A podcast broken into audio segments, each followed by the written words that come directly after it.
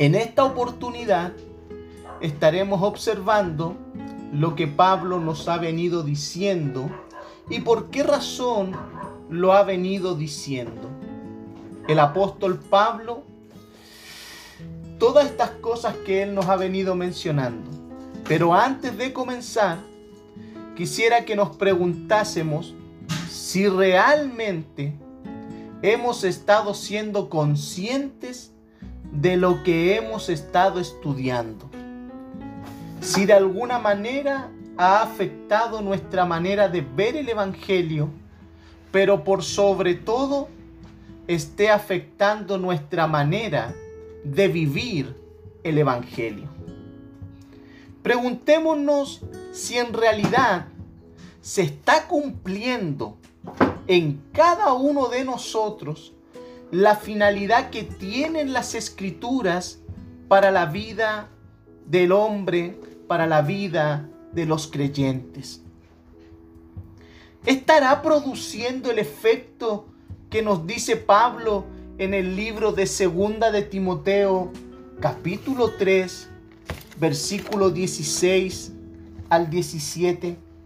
¿Estará provocando la palabra del Señor esos efectos que nos dicen las escrituras?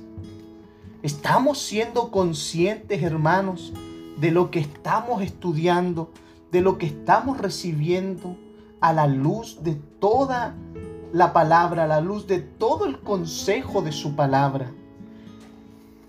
La segunda carta de Timoteo capítulo 3, versículo 16 al 17 Dice, toda la escritura es un mensaje enviado por Dios y es útil para enseñar,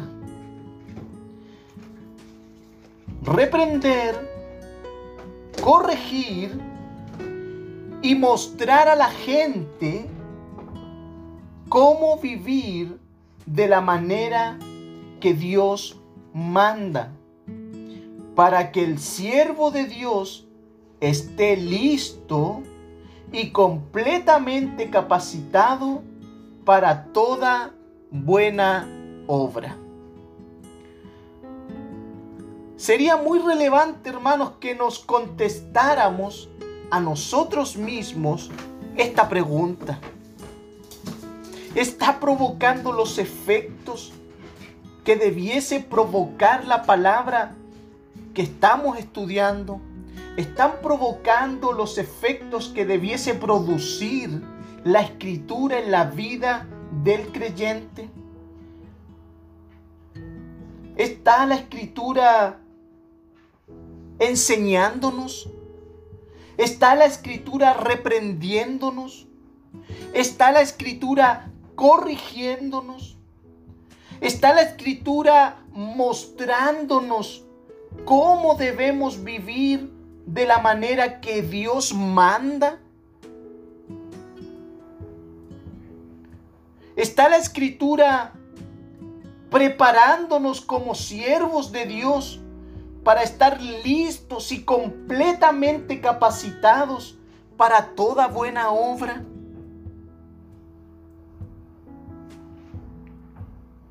Estas cosas son importantes, hermanos, que cada vez que nosotros nos reunimos, debiesen estar allí constantemente, porque estas son observaciones no de acuerdo al criterio del hermano que les está enseñando, no de acuerdo a alguien en especial o al, pensamiento de alguien. Es el pensamiento de las escrituras es lo que la palabra del Señor ha inspirado. Por eso es relevante lo que dice este texto, porque comienza diciendo que toda, toda la escritura es un mensaje enviado por Dios y es útil para enseñar.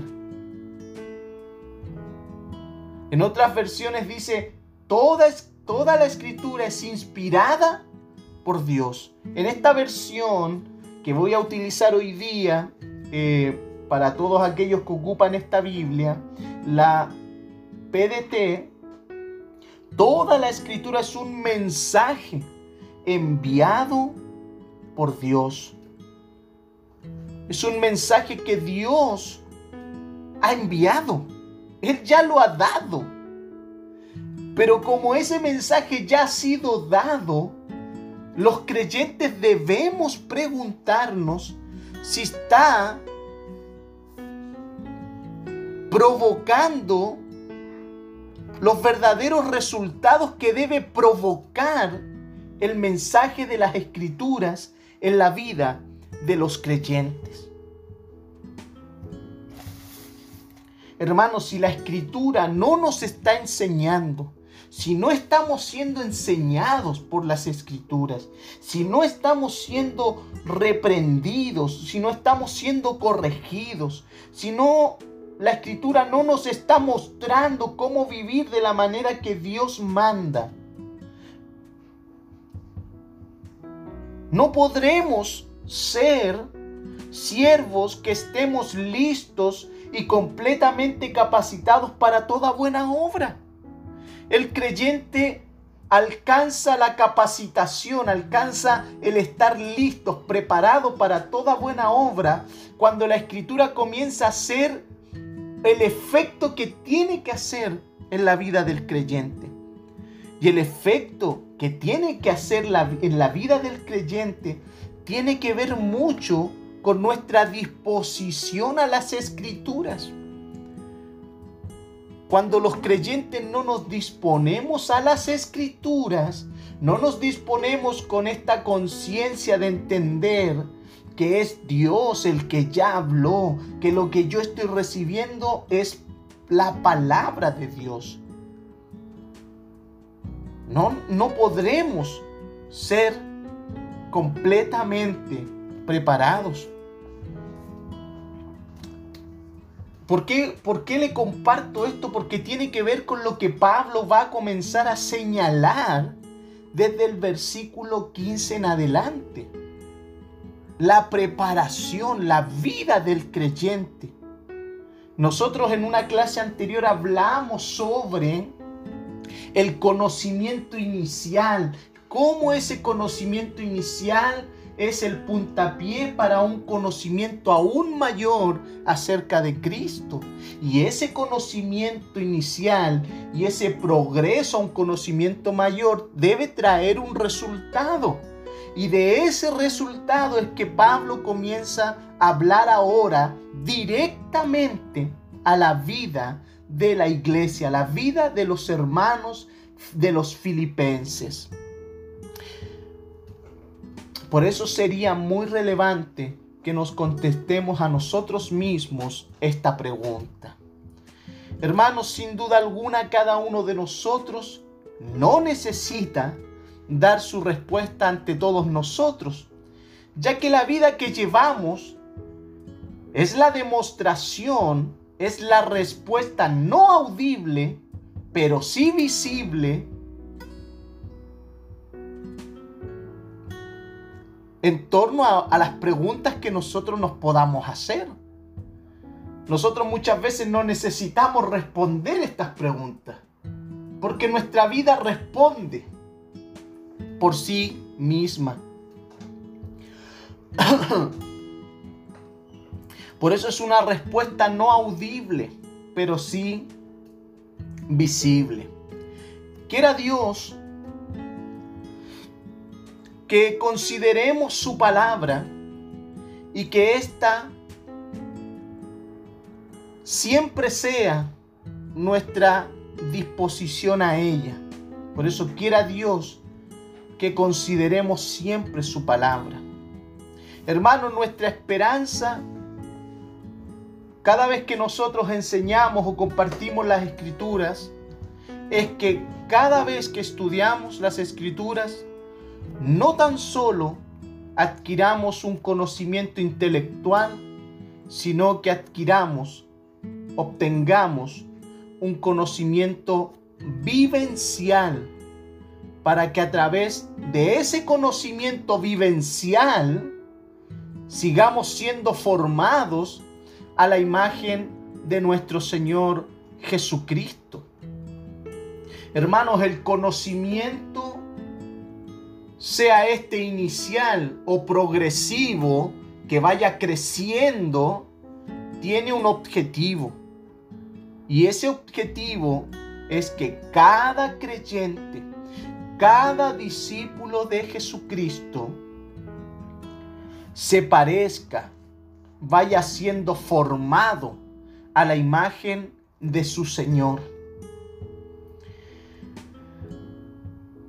Solo así, hermanos, podremos madurar hasta llegar, como señala Efesios capítulo 4, versículo 11 y 13. Estos son los resultados que Pablo va a comenzar a manifestar en lo que él está exponiendo a la vida de los hermanos. Efesios capítulo 4, versículo 11 al 13.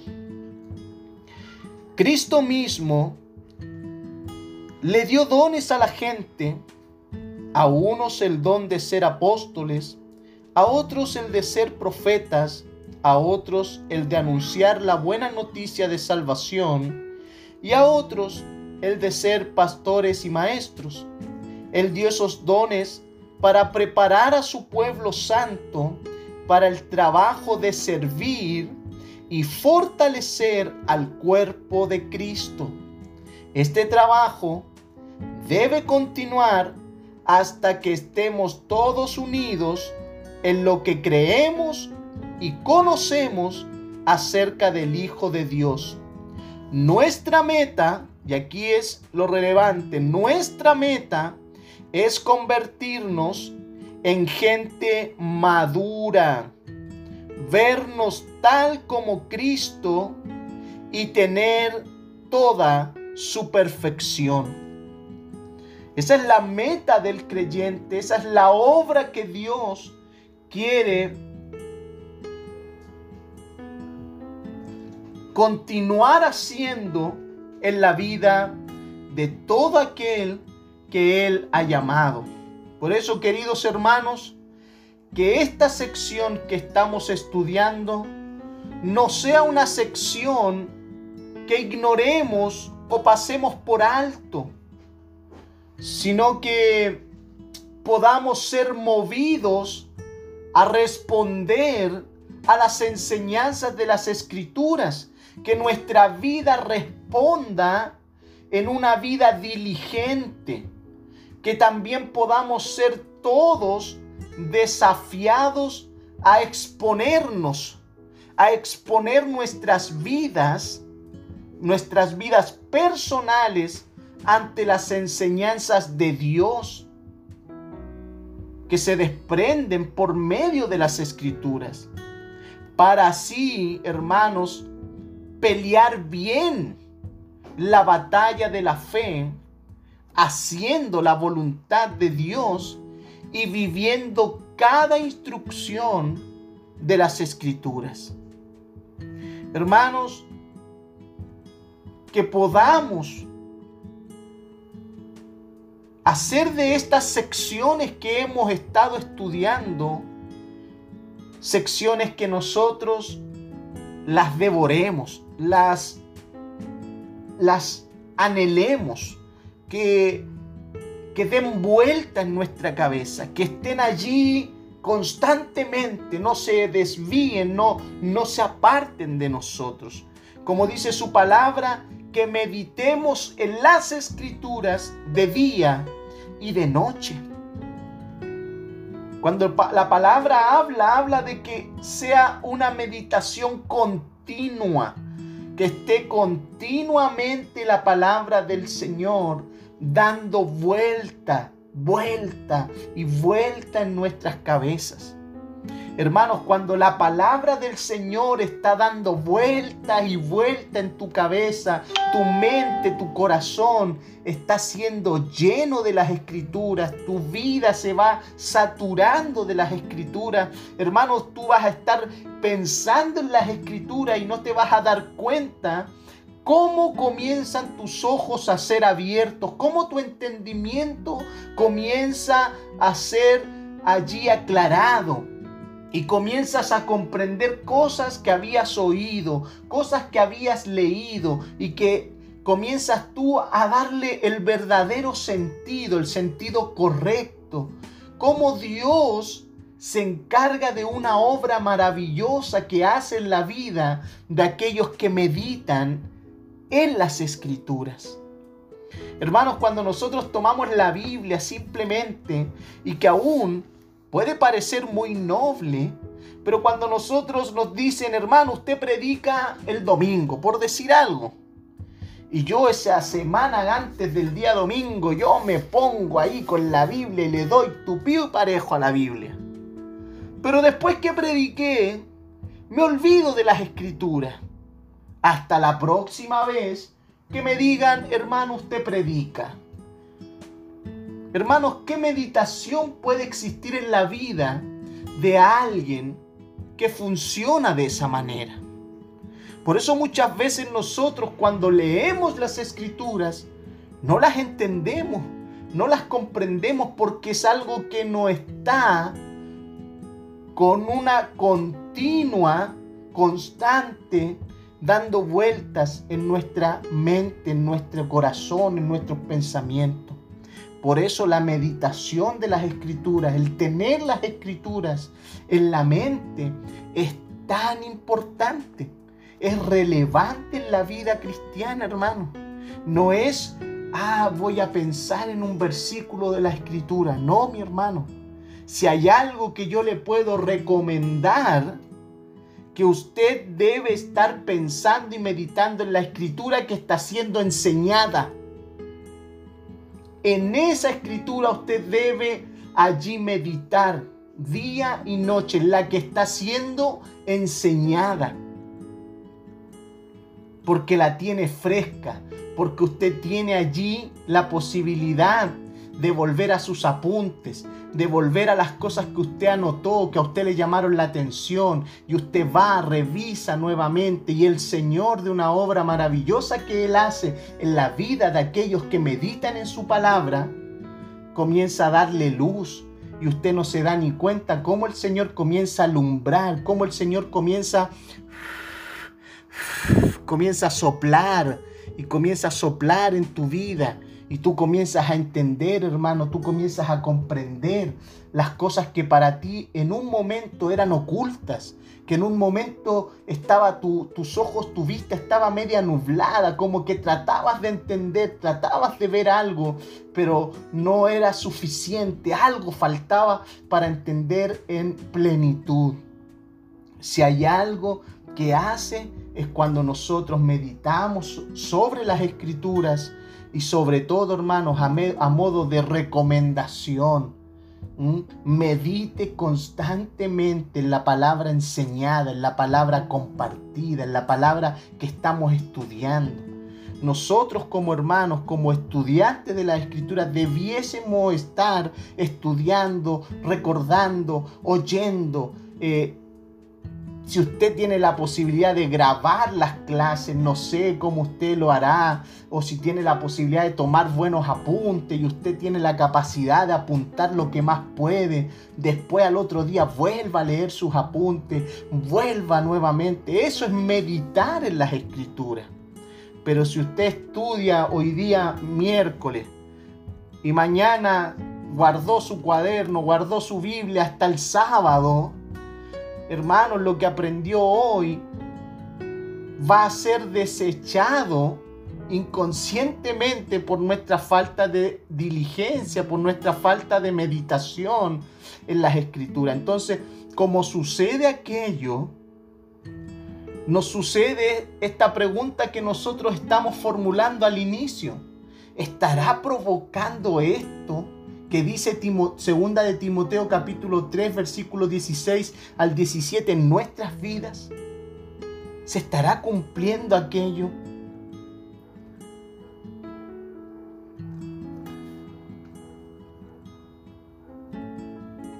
Hermanos, el versículo 15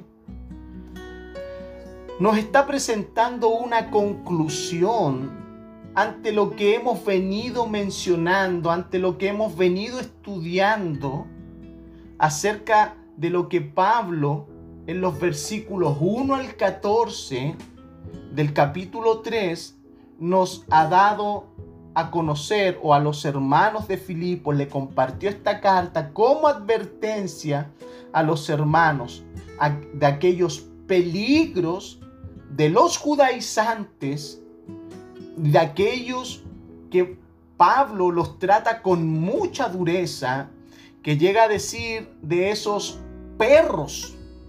Es un vocabulario eh, un tanto duro, pero tiene, y lo explicamos en otras clases, si usted se recuerda, tiene una connotación aquello. Eh, me parece que se explicó de que estaban eh, ciertos perros que eran perros salvajes, que vivían en jaurías, y como vivían en jaurías, atacaban a las personas en grupo. Entonces cuando Pablo dice, cuídense de estos perros, Pablo está haciendo una alegoría, está haciendo una similitud ante estos perros salvajes que vivían en el desierto y se mantenían siempre en jaurías para atacar a las personas. Estos perros cuando atacaban a una persona sola, podían llegar a matar a esa persona. Entonces Pablo estaba allí considerando de esa manera a estos hermanos, a este grupo de judaizantes, dándoles esa connotación de que lo que ellos enseñaban, la conducta que ellos tenían, la forma de, de introducirse en la vida de los hermanos, era tan peligrosa como estos perros salvajes.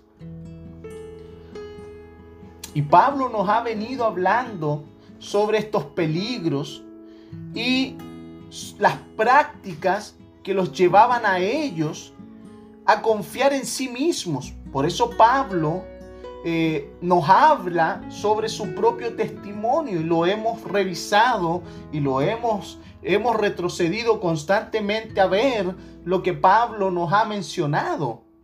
Que para él eh, todo lo había escatimado como pérdida, pero todo lo pasado, lo que él había en otro tiempo considerado como valioso. Y Pablo advierte de los peligros de confiar en sí mismos más que en la obra de Cristo.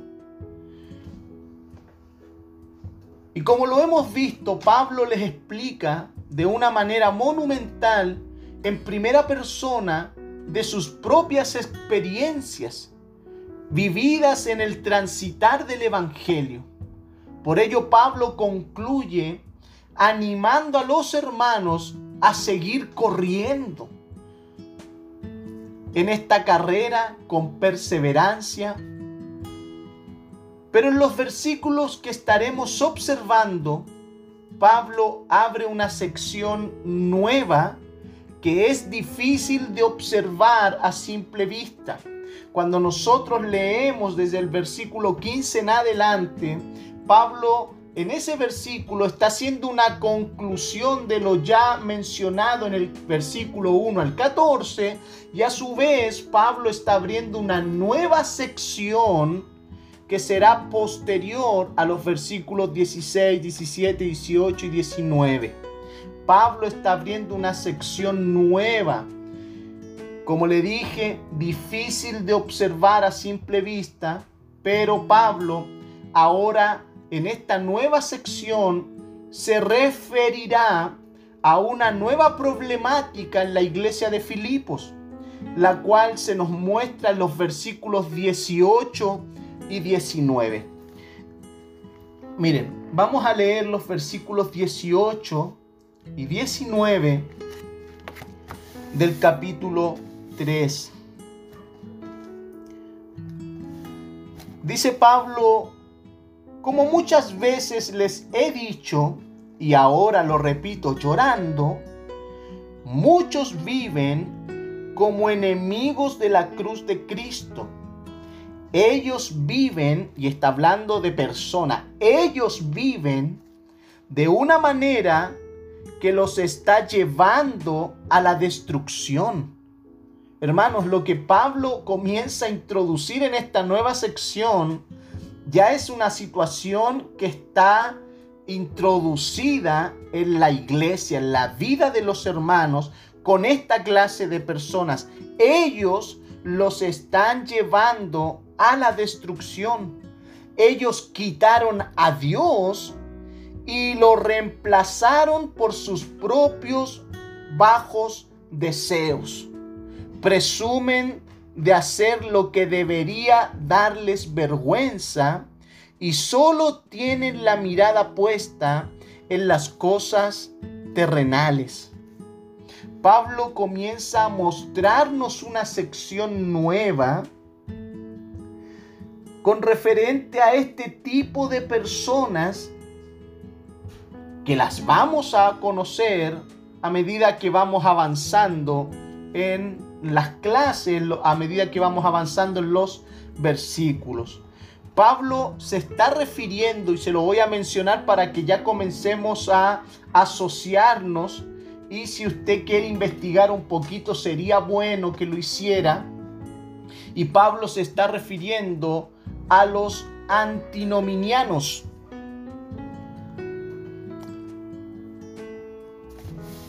Pablo se está refiriendo a los antinominianos.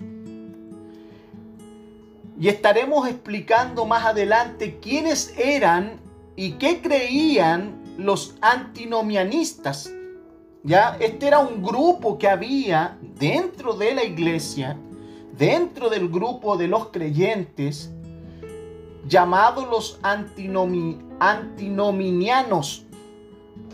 Y ellos tenían una creencia, ellos, ellos eran alguien, eran gente muy particular y que de alguna manera el versículo 18 y 19 nos muestra qué clase de particularidades tenían estos antinomia, anti, antinominianos, hasta a mí todavía me cuesta decirlo, antinominianos. Pero eso lo vamos a ver a medida que vamos avanzando en los versículos, hermanos, ¿ya? Pero si usted ahí anotó el nombre y quiere ahí usted averiguar un poquito quiénes eran estos antinominianos, eh, sería bueno para que más o menos ya usted vaya teniendo un poquito de claridad o estar un poquito fresco eh, en la mente con referente a estos antinominianos. Pero para poder ir avanzando en el versículo 15, debemos ver cómo Pablo comienza a explicar a la vida de la iglesia las enseñanzas que ha estado entregando en los versículos anteriores. Pablo ahora está llamando a los creyentes a que todos tengamos la misma actitud y nos vamos a detener allí para que podamos explicar, eh, poder explicar cuál es la actitud que todos debemos tener o que todo creyente debe tener.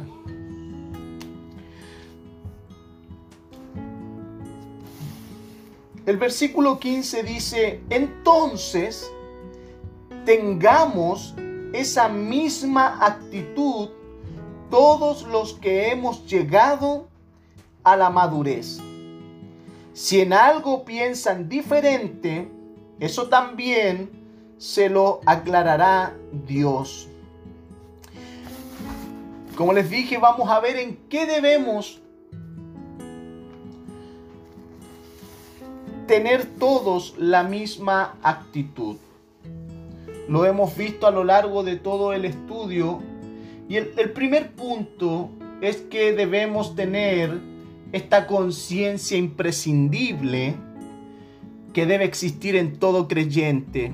Usted debe recordarse eh, cuál es la finalidad de esta conciencia imprescindible. La conciencia imprescindible es que nosotros aún no llegamos y como tal, como no hemos llegado, estamos corriendo, estamos en la carrera y debemos correr, debemos avanzar, debemos proseguir mirando hacia adelante.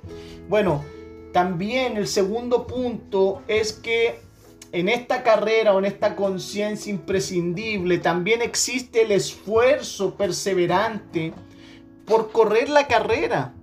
Pablo les menciona a los hermanos frente a todos los peligros que estaban allí. Pablo les dice, corran, avancen, no se queden allí eh, ante esos peligros. Hay que correr en esta carrera, hay que avanzar, hay que tener esfuerzo ya un esfuerzo perseverante por correr la carrera. El tercer punto es tener el objetivo claro y poner la mirada en lo que está por delante. Eso es algo que todo creyente, todos nosotros debemos estar de acuerdo en esto. Debemos estar de acuerdo. El cuarto punto es saber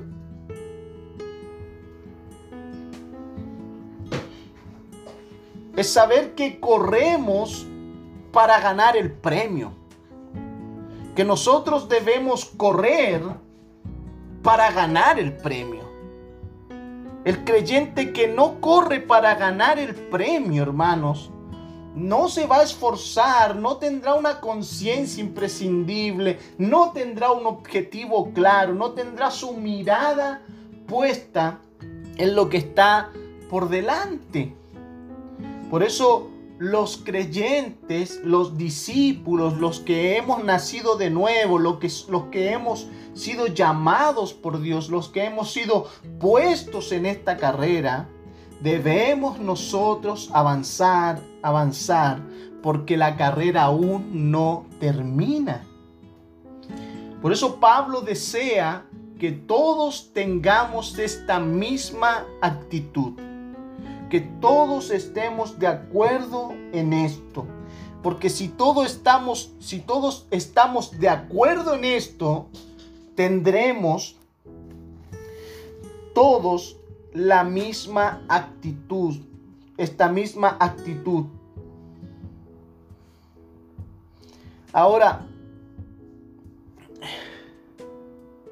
pero Pablo señala que los que hemos llegado a la madurez, y esto es relevante porque todo creyente, para comprender estas cosas, debe ser maduro.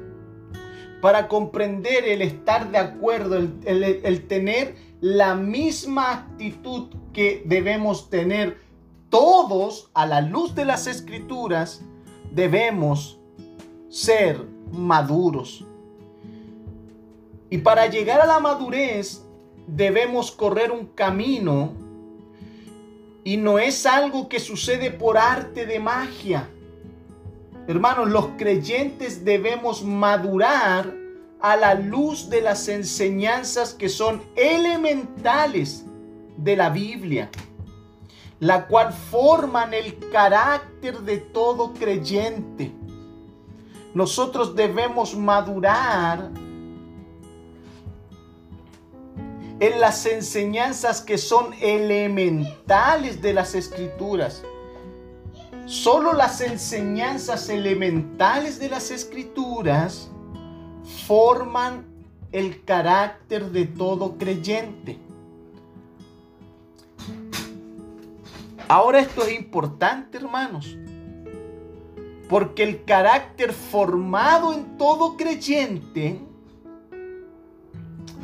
y el único carácter que debe ser formado en todo creyente es el, es el de nuestro Señor Jesucristo. Es el carácter de Cristo el que debe ser formado en cada uno de nosotros. Cuando el carácter de Cristo va siendo formado, vamos madurando. El creyente va madurando.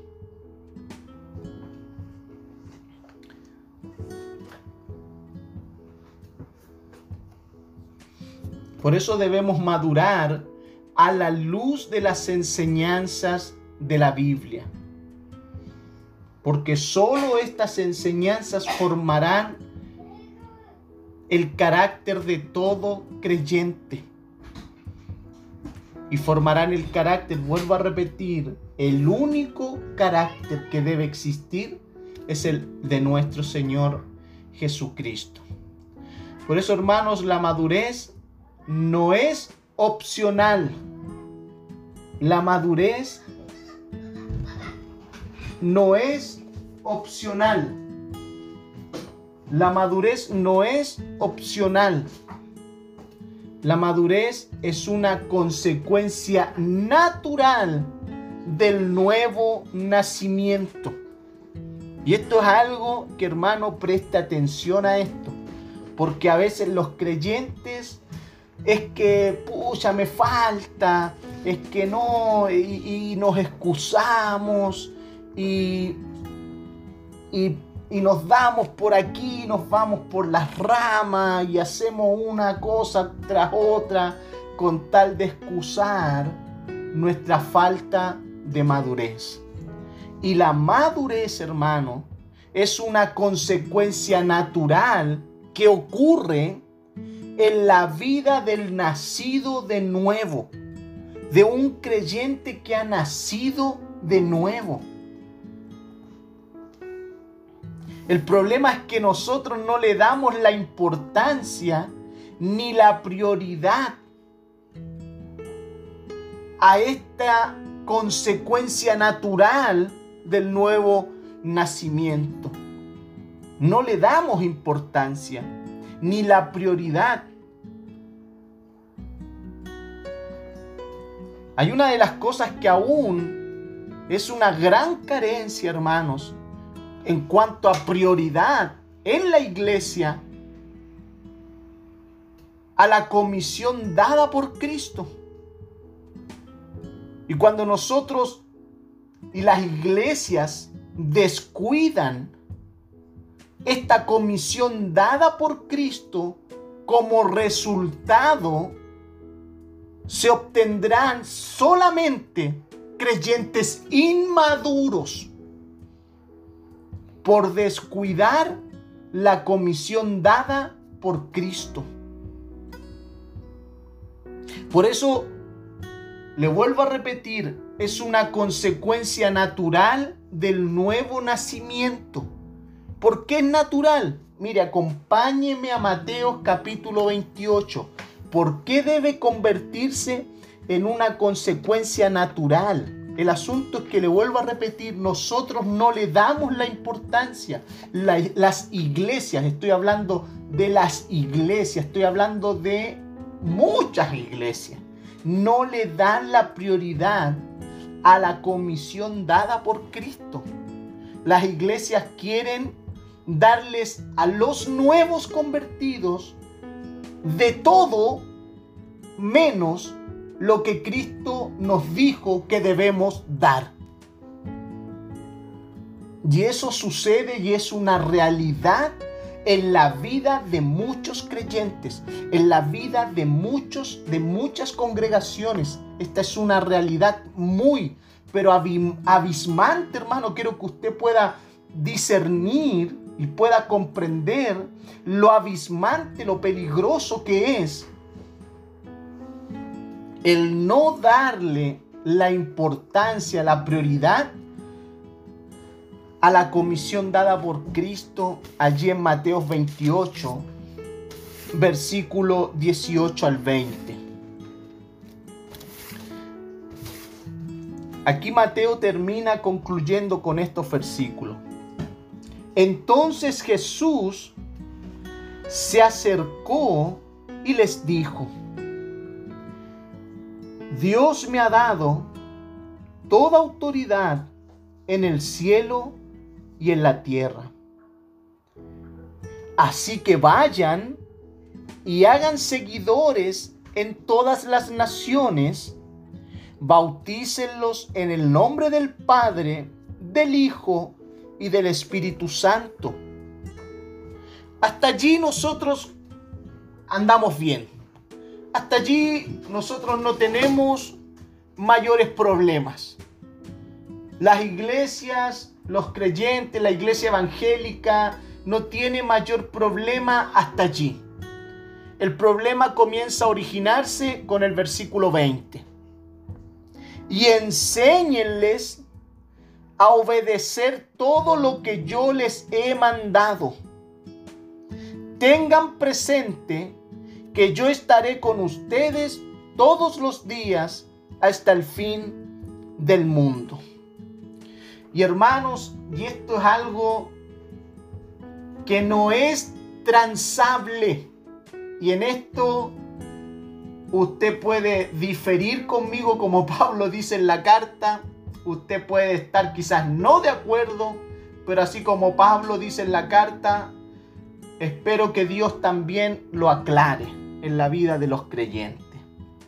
Pero muchos creyentes no están de acuerdo, difieren con esta enseñanza porque piensan que es algo opcional.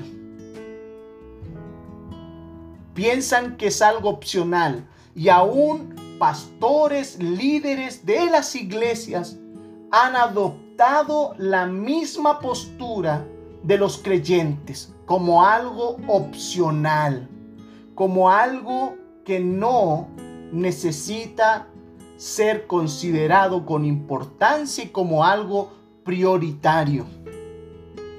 Por eso, cuando nosotros vemos esto, como dice el versículo 20, y enséñenles a obedecer todo lo que yo les he mandado.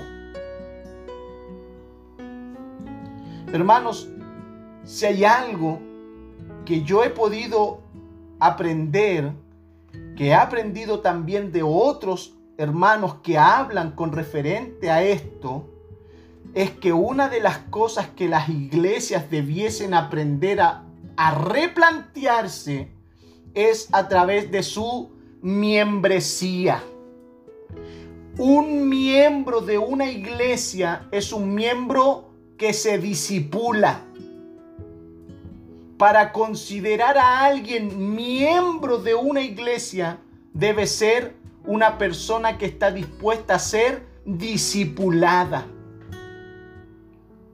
El problema es que muchos, muchas iglesias quieren llenar sus libros con nombres de personas porque eso garantiza un cierto grado de crecimiento pero un crecimiento falso, porque el Señor nos llama a ser discípulos. Y cuando una iglesia, cuando una congregación, cuando un pastor tiene claro cuál es su labor, cada miembro que se hace partícipe de su congregación debe entender de que está llamado a ser discipulado. Y si ese miembro no quiere ser discipulado, perfecto. Venga a los cultos, escuche la palabra, pero no puede llegar a ser considerado un miembro. Porque los que son miembros no son los asistentes a un templo. Los que son miembros del cuerpo de Cristo son los que están siendo discipulados. Los que están siendo enseñados, los que están siendo formados, porque esa es la labor de la iglesia, formar, enseñar, llevar a los nuevos convertidos a la madurez. Y esa es una gran problemática, hermanos. Es una gran problemática que cuando nosotros exponemos esto, podemos nosotros hacer nuestra propia revisión eh, local, pero también debemos mirar hacia afuera. Y es una realidad general. En muchas iglesias suceden estas falencias. Nosotros como iglesia evangélica chilena acá eh, en nuestro país, estamos al debe con el versículo 20, muy al debe, por decir que no hemos hecho nada.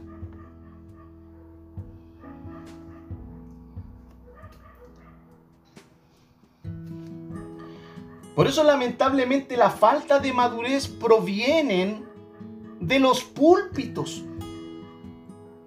La culpa no es de los que creen, sino de los predicadores que no enseñan correctamente la verdad. Y la iglesia y los líderes de hoy consideran inútil el discipulado. Y eso es una realidad. Usted va al grupo de, de, una congregación y usted va al grupo de jóvenes el grupo de jóvenes prefiere juntarse a comer completo, prefiere juntarse a hacer un sinfín de actividades, pero usted les habla de discipulado y usted va a escuchar fome, aburrido, fome. Y así usted pase por todas las áreas de una congregación y escuchará la misma respuesta. ¿Por qué sucede eso? Sucede por una problemática desde el liderazgo que se manifiesta a través de los púlpitos. Hermanos, cuando una congregación desde los púlpitos es capaz de mostrar así para nosotros como iglesia es nuestra prioridad de enseñar y formar la vida de los creyentes, cada creyente que venga tiene la opción de ser enseñado o de irse a otro lugar donde también satisfagan sus propios intereses. Pero nuestra labor, y en esto debemos ser muy temerosos, nuestra labor no es tener gente entretenida.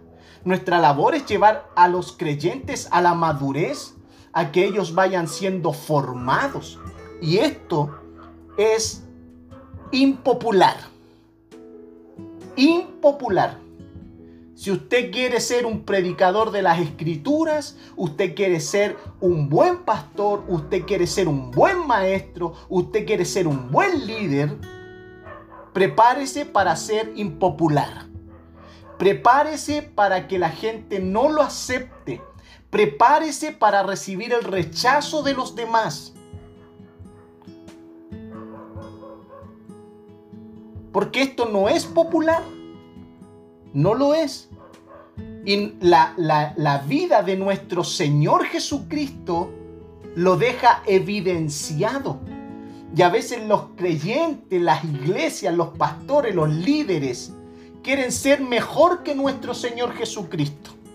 Imagínense, nuestro Señor, el mejor discipulador del mundo, Tuvo 12 discípulos nomás, hermano. Tuvo 12. Y cuando él llamó a la multitud al compromiso, se le fueron todos. Hasta el punto de que el Señor le dijo a los discípulos, ¿ustedes también se quieren ir? Porque cuando la, la palabra del Señor es expuesta como realmente es, siempre llegaremos a este punto, al compromiso llegaremos al punto donde, oye, hermano, no puedes seguir viviendo como tú quieres. Tienes que ser formado a la imagen de Cristo. Una iglesia siempre, una sana iglesia, una iglesia que enseña la sana doctrina de las escrituras, siempre llegará a este punto. Y como siempre una buena iglesia, un, buen ministerio que llega a este punto, tendrá dos cosas que enfrentar la pérdida de algunos que no quieren y la aceptación de algunos que sí dicen, amén, yo aquí quiero estar. Y eso es algo que va a suceder. Le sucedió a nuestro Señor. ¿Y por qué nosotros vamos a hacer la, la excepción a la regla? si nuestro Señor experimentó el abandono de aquellos que lo seguían el problema es que nosotros tratamos, como dice una canción de los prisioneros, no queremos quedar mal con nadie. Entonces nosotros hablamos con alguien que difiere con estas cosas, sí, bueno, y le buscamos el acomodo y para que pucha, no se sienta mal. Pero hablamos con gente que sí, que, pero esto es lo que queremos, hermano, sí, oíste, pero contento con lo que estamos. Sí, pues mi hermano.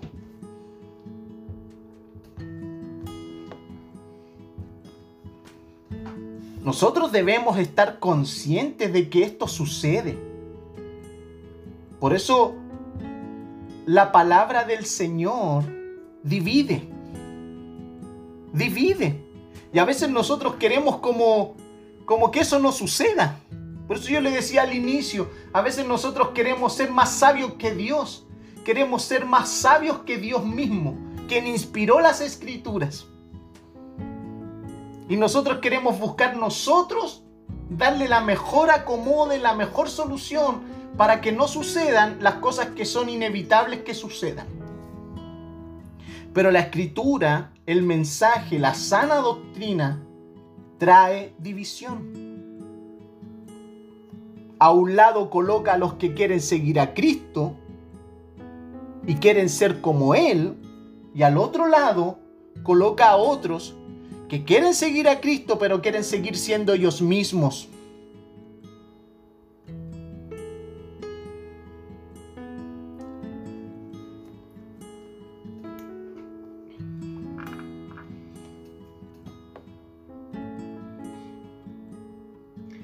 Por eso considerar esto como inútil, el discipulado, es un peligro, hermano, y es un peligro abismante. Abismante, abismante.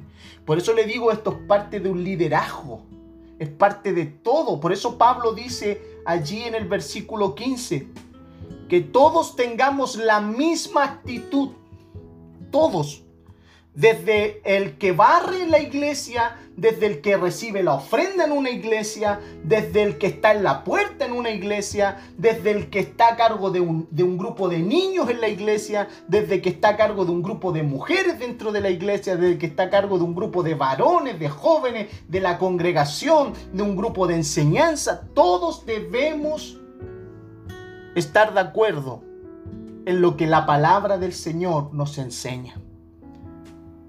Porque si uno de aquellos está en desacuerdo, por un lado usted va a estar enseñando una cosa y por otro lado estarán enseñando otra. Entonces lo que usted está levantando bien hacia arriba, lo que usted está formando sólidamente en las escrituras, por otro lado le están haciendo una excavación subterránea. Por eso Pablo le dice a los hermanos, que debemos todos, sin excepción, todos tengan la misma actitud. Todos. Y sabe, tener todos la misma actitud habla de madurez, habla de entender, habla de comprender, habla de crecimiento habla de ser cada vez más como Cristo.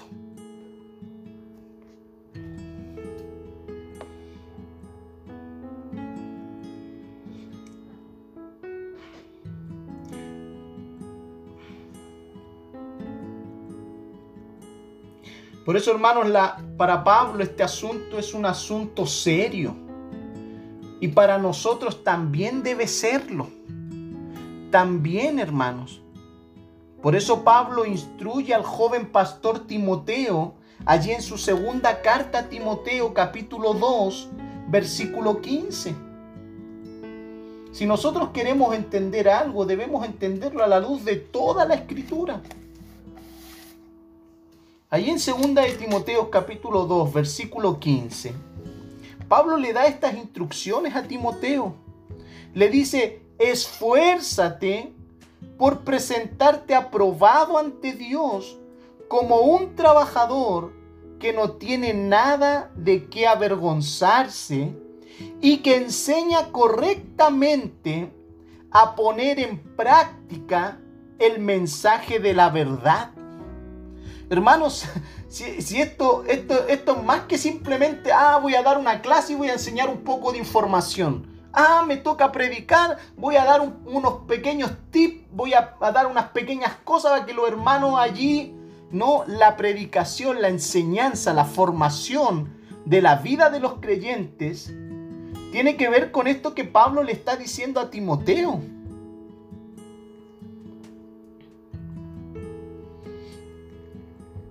Alguien que enseña correctamente a poner en práctica el mensaje de la verdad.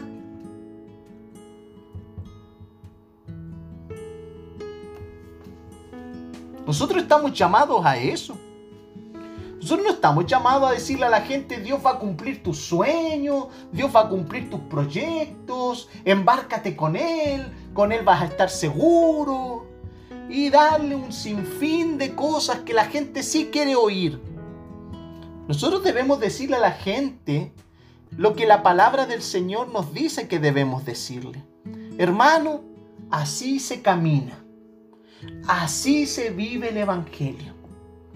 De esta manera tú pones en práctica la palabra del Señor. Un buen obrero hace eso, hermano. Y Pablo, como dice en otras versiones, preséntate como un obrero aprobado por Dios. Hermanos, los obreros son aprobados por Dios cuando hacemos bien esta pega, cuando hacemos bien este trabajo, cuando le decimos a la gente, así se vive. La palabra del Señor dice que así debemos vivir. Cuando le mostramos a la, gente, cuando le mostramos a los hermanos, cuando le mostramos a, a las personas a cómo poner en práctica el mensaje de la verdad.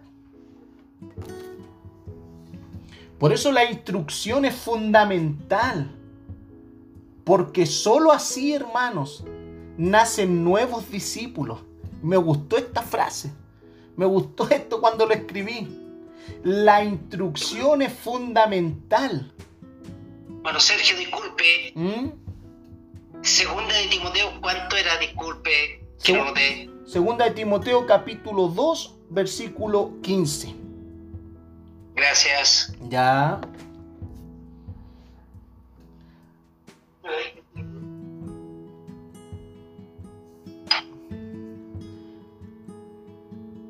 Como le decía, la instrucción es fundamental porque sólo así nacen nuevos discípulos para Cristo.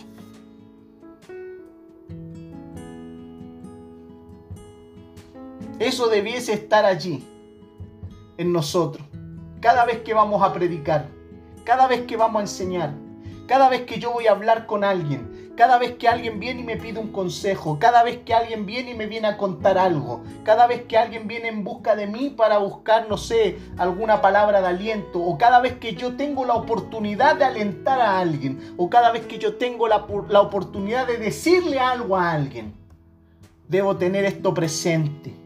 La instrucción es fundamental porque sólo así nacen nuevos discípulos para Cristo.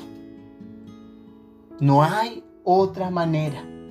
No es eh, sobándole el lomo a la gente. Yo no estoy diciendo con esto que no seamos empáticos, que no ayudemos, que no tratemos de repente de, entender a las personas. Pero hay un, hay un, un límite siempre. ¿Y sabe cuál es el límite? La palabra. La palabra. Ni siquiera mi criterio, ni siquiera mi manera de pensar, la palabra. Cuando alguien quiere traspasar el límite de las escrituras, yo no debo transar. No, hermano, esto no está discusión. ¿Por qué no está discusión? Porque la palabra lo dice. La palabra nos manda que así debemos vivir. La palabra nos manda que así debemos conducirnos. La palabra nos dice que así debemos nosotros como creyentes madurar y crecer. Te puedo entender en muchas otras cosas quizás que están allí antes de pasar el límite de las escrituras. Pero cuando nosotros, las personas comienzan a traspasar el límite de las escrituras, es algo que nosotros no podemos transar. Un creyente, un predicador, un maestro, alguien que enseña, no puede transgredir lo que la palabra dice, porque estaría eh, contradiciendo el mensaje está puesto en su boca. No puede.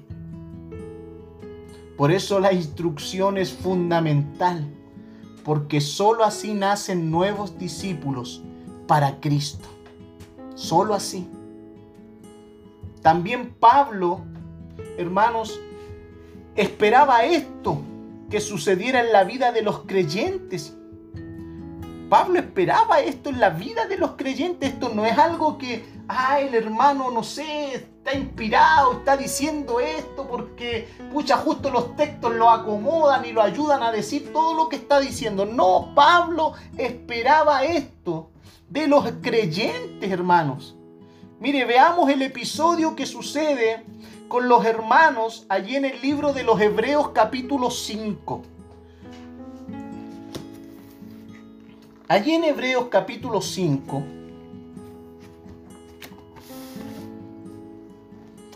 versículo 11 al 14, y continuaremos leyendo Hebreos capítulo 6, versículo 1 al 12.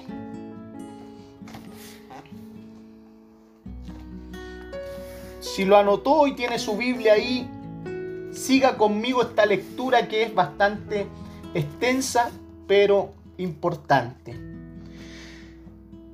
Tengo un mensaje extenso para ustedes, comienza Pablo. Pablo comienza diciendo al tiro, esto no va a ser de cortas palabras.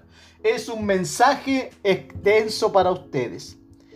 En cuanto a este tema, y les resultará muy complicado de entender, porque ustedes se han vuelto bastante flojos.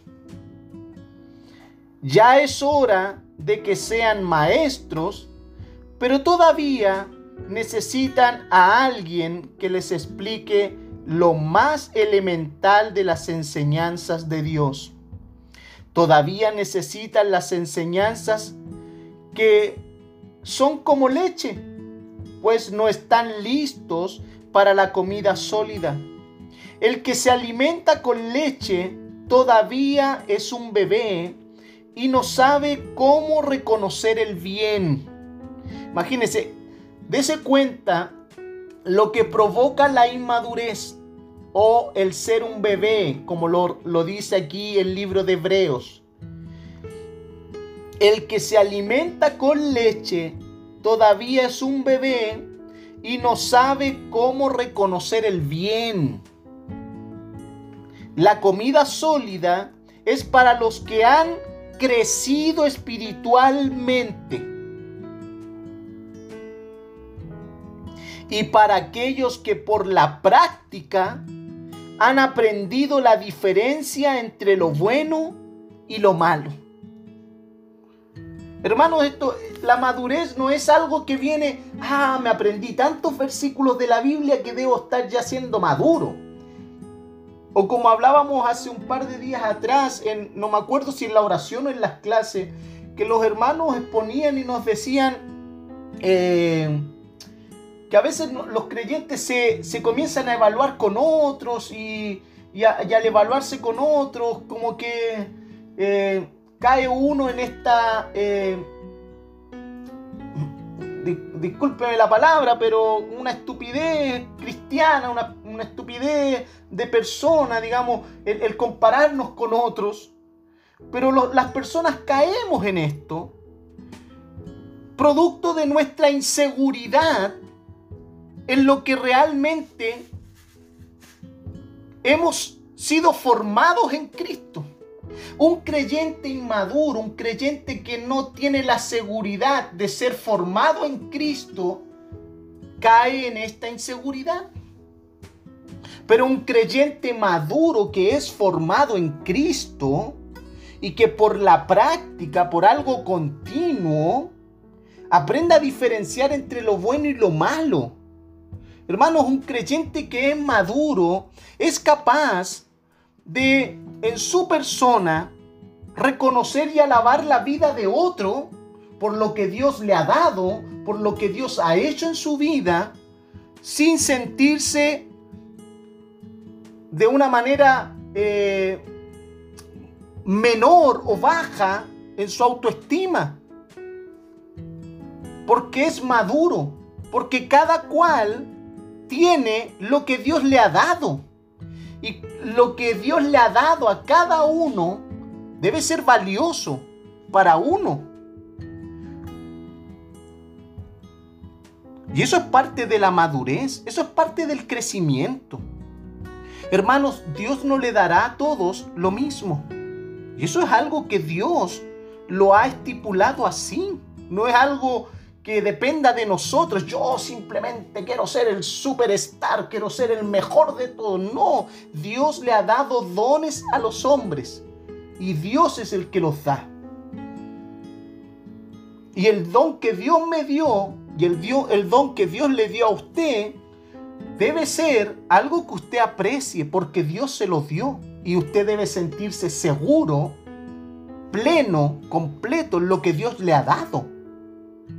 El problema es que cuando nos llenamos de esta inseguridad, no somos capaces de pararnos y decir, gloria a Dios por la vida de tal persona. Y así, eh, para que usted me pueda entender, de, de pararse y decir, bueno, Aplaudo al hermano, Dios le ha dado una gran gracia, Dios le ha dado una gran bendición, Dios lo ha dotado de cosas que son edificantes. Gloria a Dios por su vida. Pero chuta, le toca predicar después de ese hermano y ese hermano se siente ya, chuta, ¿qué voy a hacer yo aquí al lado de lo que ya vi? Eso es sentirse menos y no es darle valor a lo que Dios le ha dado. A uno Dios le ha dado más y a otros Dios le ha dado menos. Pero hermano, al que, al que más se le da, más se le demanda. Y eso es algo que nosotros debemos crecer y madurar en aquello. Nosotros debemos madurar. Y esto es algo que, que sobre todo en las personas que trabajan en el liderazgo o en alguna cosa dentro de las congregaciones, cumpliendo alguna labor, esto es algo que los creyentes debemos madurar en esto. Nosotros debemos aprender a reconocernos. Porque eso habla de madurez. Eso habla muy bien de que estamos creciendo. No tiene a, mi manera de verlo, hermano, y esto es una apreciación muy personal, para mí no, no me hace sentir menos el decir, hermano, yo escuché, aprendí esto de tal persona. Y yo muchas veces lo he dicho y, se lo he expresado aquí en las clases. Todo lo que usted está escuchando, todo lo que, lo que nosotros preparamos, todo lo que usted recibe en las clases, tanto lo estudiamos nosotros, pero tanto lo recibimos de el pastor que, en el cual nosotros escuchamos los audios y nos apoyamos y empezamos a estudiar a la luz de lo que el hermano, el pastor nos, nos ha ido enseñando a través de los audios del estudio de Filipenses y a mí eso a mí no me no tengo por qué yo pararme aquí como dando a, entender como que todo esto proviene de mí no hermano hay muchas cosas que Dios sí me ha hablado y me ha bendecido y me siento muy edificado por eso, pero hay, hay, hay un, un 80% de lo que todo lo que uno ha podido compartir que proviene del estudio de otro y que a uno lo ha edificado y lo ha enseñado. Nosotros debemos en eso ser, porque no me hace sentir menos, porque puedo entender que otros tienen unas capacidades mayores que las mías. Y así nos debe, le va a suceder a todos, hermanos. Y eso es parte de la madurez, parte del crecimiento. Por eso debemos nosotros, como dice el versículo 14,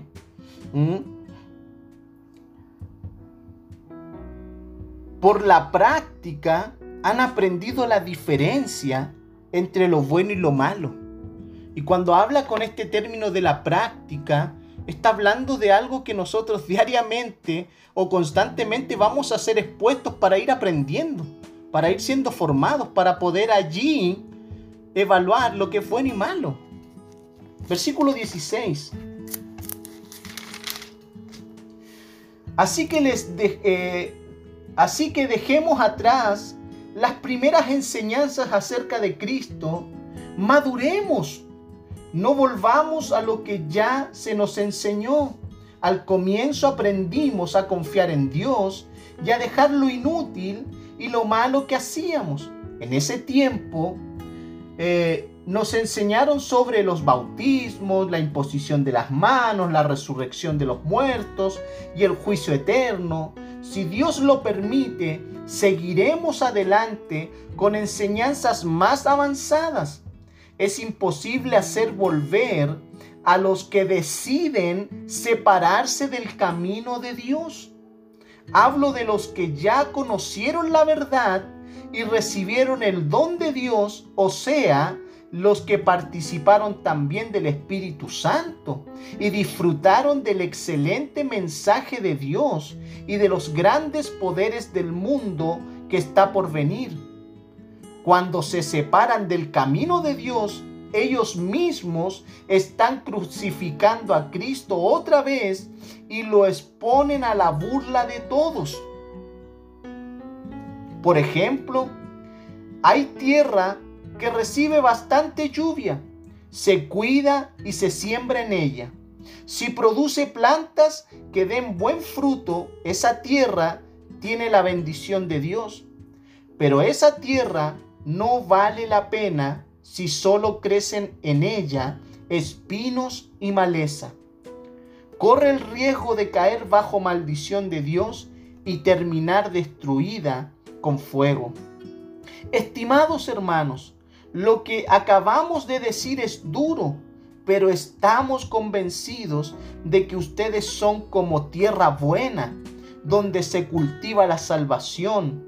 Dios no es injusto para olvidarse de todo el trabajo que han hecho y recordará que ustedes le han demostrado su amor ayudando al pueblo de Dios y que continúan haciéndolo.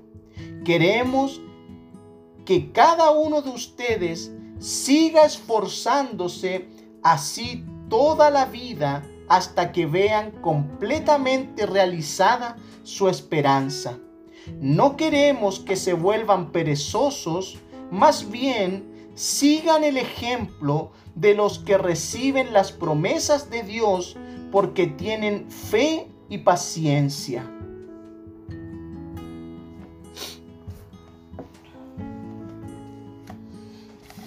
Aquí Pablo le habla a los hebreos problemáticas que nosotros a veces decimos, cómo los hermanos se van a apartar, cómo los hermanos van a dejar de creer, cómo hermanos que pucha, recibieron el, don del Espíritu, eh, eh, palparon las cosas espirituales, se apartan.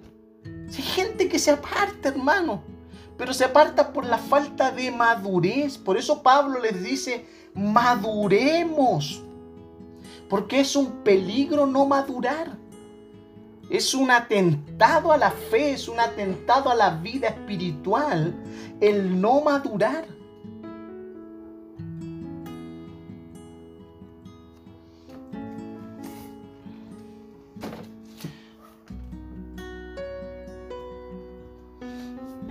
Hermanos, la iglesia debe ser vista como el lugar donde los santos son equipados para luego ser enviados. Así debe ser vista la iglesia, como el lugar donde los santos son equipados para luego ser enviados. El problema es que la iglesia hoy solo quiere mantener grandes cantidades de personas entretenidas en cosas que el medio ha creado para satisfacer sus expectativas personales. Pero la iglesia no debe buscar satisfacer sus expectativas personales, sino que debe hacer discípulos que creen otros discípulos, discípulos que hagan nacer a otros discípulos. En otras palabras, discípulos que se reproduzcan.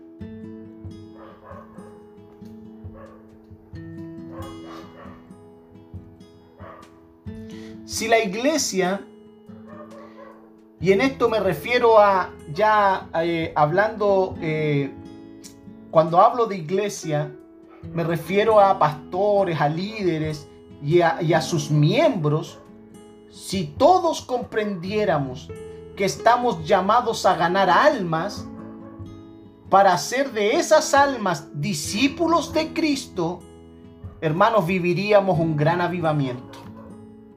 Viviríamos un gran avivamiento. Hermanos, cuando usted ve en YouTube, cuando usted ve en tal lugar o en la internet y ponen ahí, oh, gran avivamiento, oh, el poder de Dios, usted lo único que ve es gente gritando, saltando y haciendo un sinfín de cosas. Y eso la gente o la iglesia, el sistema religioso ha ido instaurando como que eso es un avivamiento. Y hermanos, eso no es un avivamiento. Preguntémonos si alguien ha, subido una imagen o un video o una, una propuesta que diga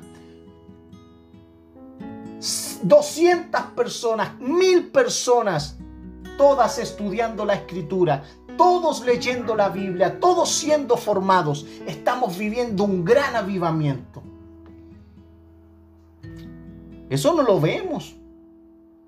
Porque también el medio en el cual la iglesia está envuelto es un medio donde la iglesia que quiera ser una iglesia de sana doctrina tendrá que pagar el costo de no ser como otras.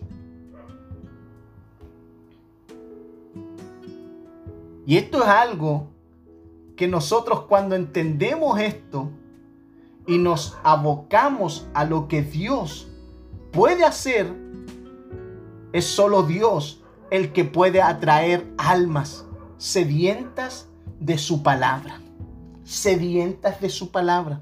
Pero para ello, desde el liderazgo mayor hasta el último, todos debemos tener la misma actitud. En otras palabras, todos debemos pensar de la misma manera.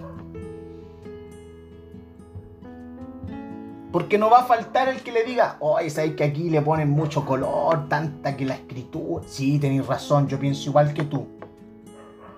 Como, como decimos un buen chileno, ya está atornillando al revés. Ya no somos todos. Pero a diferencia que cuando somos todos y alguien viene y hace una insinuación como esa, y todos pensamos y todos tenemos la misma actitud, esa persona donde vaya encontrará la misma respuesta. Y eso se llama madurez, hermano.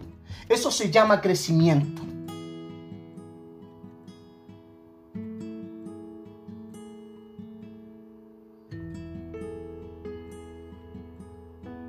Porque debemos estar conscientes de que aunque una iglesia busca crecer, siempre van a haber niños creyentes inmaduros a su alrededor.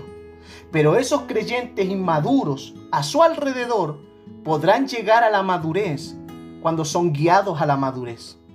Y cómo nosotros le mostramos, como leíamos en el texto, en esta versión que estoy utilizando, cuando dice Pablo a Timoteo, cuando nosotros le decimos a las personas como buenos obreros, hermano, así se vive el Evangelio. Así se vive. No, que no estoy de acuerdo. Es que entonces estás en desacuerdo con la palabra de Dios. No estás en desacuerdo con la persona tal, no estás en desacuerdo con el pastor, no estás en desacuerdo con tu líder, no estás en desacuerdo con tu líder de mujeres, con tu líder de jóvenes, con el líder de niños, con el líder del coro. Tú no estás en desacuerdo con esas personas, tú estás en desacuerdo con la escritura. Y si estás en desacuerdo con la escritura, aquí no hay nada que discutir. Así debiéramos nosotros actuar, hermano. Y así no la... Oiga, le cerraríamos tantas puertas al diablo que traen destrucción, que traen enemistad, que traen retroceso a la vida de la iglesia. Por eso le, le, vuelvo a repetir, ¿cuál es el parámetro que nosotros debemos tener en nuestra comprensión de los que son más débiles? Nuestra comprensión llega hasta el punto que el hermano débil no quiera transgredir, no quiera traspasar los principios de la escritura.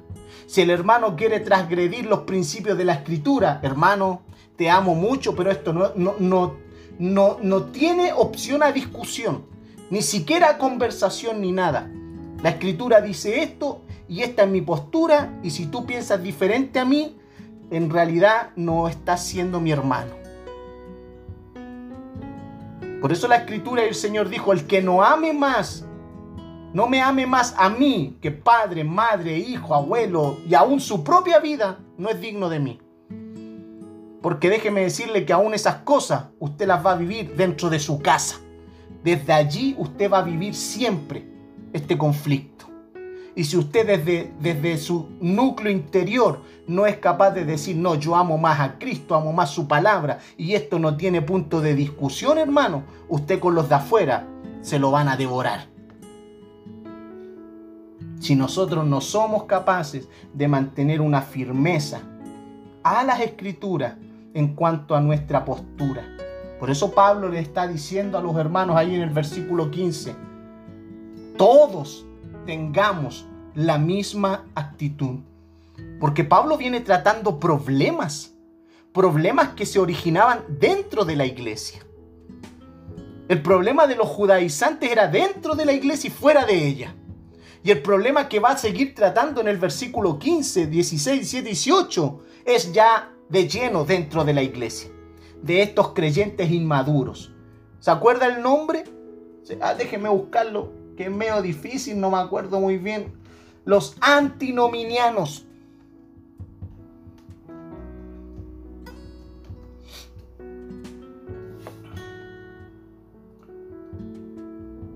Y Pablo viene tratando ya un tema de lleno con los hermanos, con la iglesia, con los creyentes.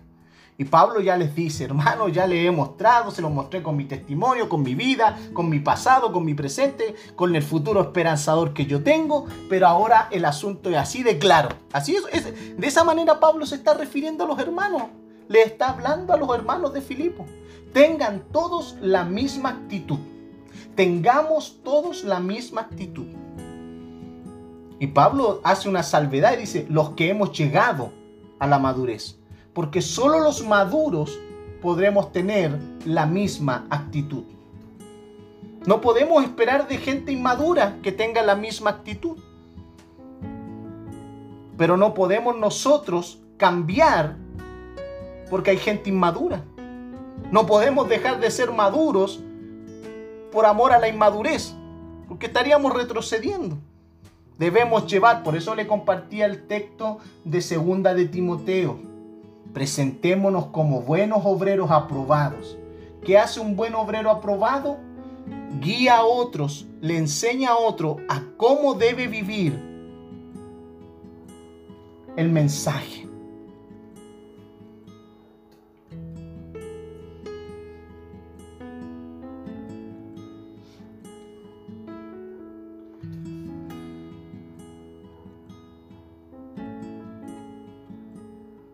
Por esta razón, hermanos, Efesios es esencial lo que en Efesios capítulo 4, versículo 11 al 13 nos enseña.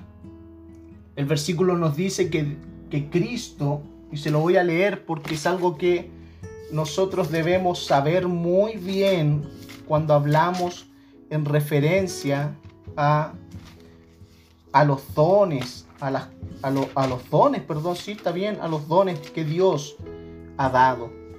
Efesios capítulo 4, versículo 11. Comienza diciendo, Cristo mismo le dio dones a la gente. Hermanos, los dones provienen de Cristo mismo. De Cristo mismo.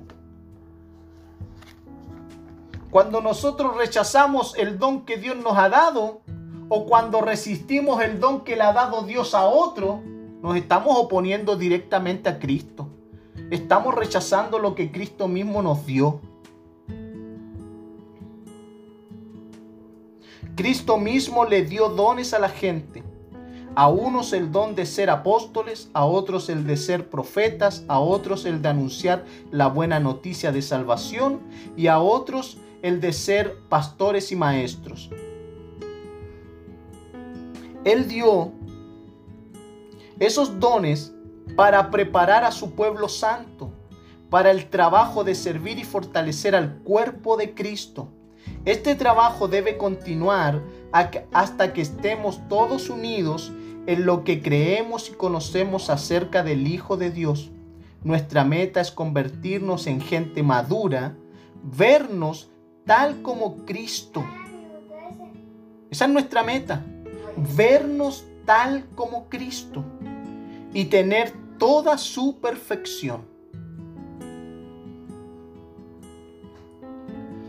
Pues estos versículos nos enseñan apóstoles, profetas, evangelistas, dice otras versiones, pastores y maestros. Estos tres últimos hermanos son los que están eh, en acción en la iglesia de hoy. Estos tres últimos son los que están en acción en la iglesia de hoy, los cuales deben ser de utilidad al crecimiento de los creyentes, como lo señala desde el versículo 12 al 13. Perdón, como lo señala el versículo 12. Y el versículo 13 al 16 es el resultado de dicha labor. Por eso es tan importante considerar con mucha seriedad cuando anhelamos algún servicio, porque es honroso anhelarlo. Acuérdese lo que dice en Timoteo, el que anhele obispado, buena obra desea, el que anhela servir, buena obra desea. No es malo anhelar servir, es honroso. Pero nunca perdamos de vista que es Cristo quien da esos dones a las personas para edificar su iglesia. Cada hermano que ha recibido algunos de estos dones debe ejecutarlos para edificación de la iglesia. Si hay algo que debemos saber es que es Dios cuando llama a un hombre al ministerio. Es Dios quien lo prepara y capacita. Pero en eso debe existir también un esfuerzo de progresar cada día para servir mejor a Cristo y a los demás. Hermanos, Dios nos llama gente preparada. Cuando Dios llama a alguien, Dios al que llama lo prepara. Dios prepara el llamado. Él nos llama gente preparada. Hay gente que dice, no, yo tengo que ser esto, yo me voy a preparar para esto, para luego hacer. No, mi hermano, no es tan así. Porque esto es algo que Dios llama. Él lo hace. Pero también podemos malentender el otro, la otra idea. Cuando decimos Dios nos llama a los preparados, pero prepara a los que llama. Pero cuando Él los prepara, él no, Dios no actúa como, como con una varita mágica. Te preparé. No, debe existir esfuerzo en nuestra propia preparación para servir mejor a Cristo, porque si nosotros no nos preparamos, ¿para qué Dios nos deja su palabra? ¿Para qué Dios nos deja las escrituras? Entonces nosotros debemos prepararnos siempre para servir mejor a Cristo. Cuando nosotros partimos de esa primicia, que nosotros nos preparamos para servir mejor a Cristo y luego a los demás, hermano, estamos comenzando con el pie derecho. Pero cuando nosotros estamos, no, es que me quiero preparar para que los demás, para servir a los demás, estamos también empezando con el pie izquierdo. Que nosotros primero servimos a Cristo. Y nuestro servicio a Cristo se desprende hacia los demás. Recuerde que Pablo, ¿qué decía en la carrera? Yo miro hacia adelante. ¿A quién, quién está adelante? Cristo. Cristo iba delante de él, pues Cristo estaba, Cristo estaba delante, allá en, la meta él visualizaba a Cristo. Nosotros debemos hacer la misma cosa.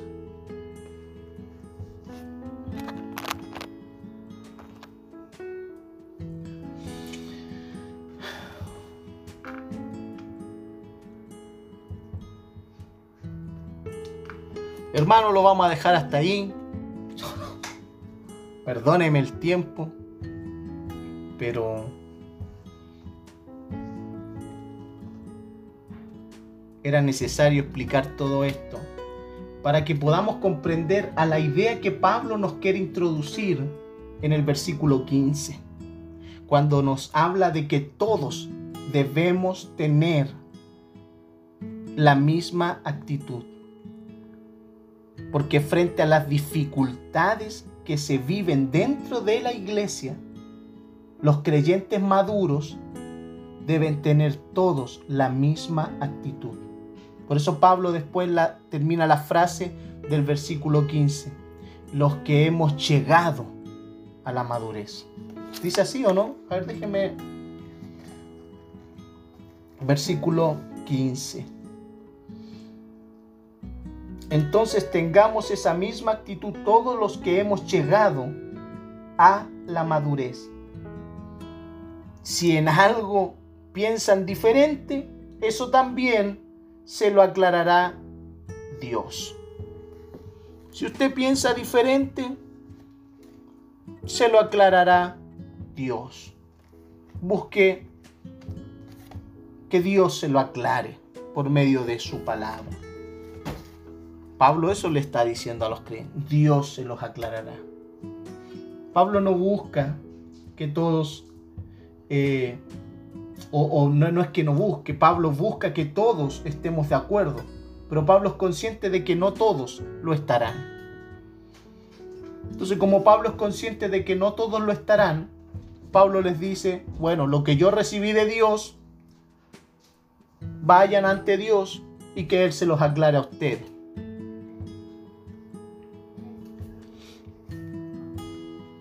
Que hermanos, lo vamos a dejar hasta allí.